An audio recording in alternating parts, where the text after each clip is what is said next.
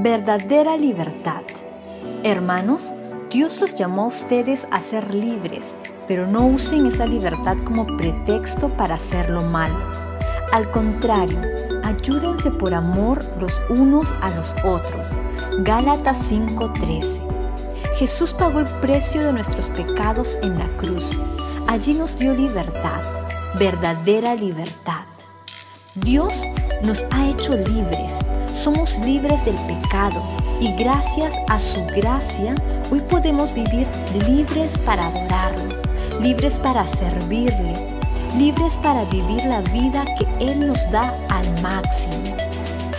Tú y yo debemos tener mucho cuidado en usar la libertad que Cristo nos ha dado para hacerlo malo. Él compró nuestra libertad con su sangre. Valoremos eso. Seamos agradecidos, perseveremos en hacer lo bueno siempre, amándonos unos a otros, ayudándonos unos a otros. Nadie te amó ni te amará como Jesús. Su amor por ti lo llevó a la cruz y allí te hizo libre. Abraza hoy tu libertad en Él y disfruta de tu vida diaria. Buscando hacer el bien sin mirar a quién es como debes vivir hoy. Y si ya no quieres más hacer lo malo, pues comienza a hacer lo bueno. Usa bien tu libertad.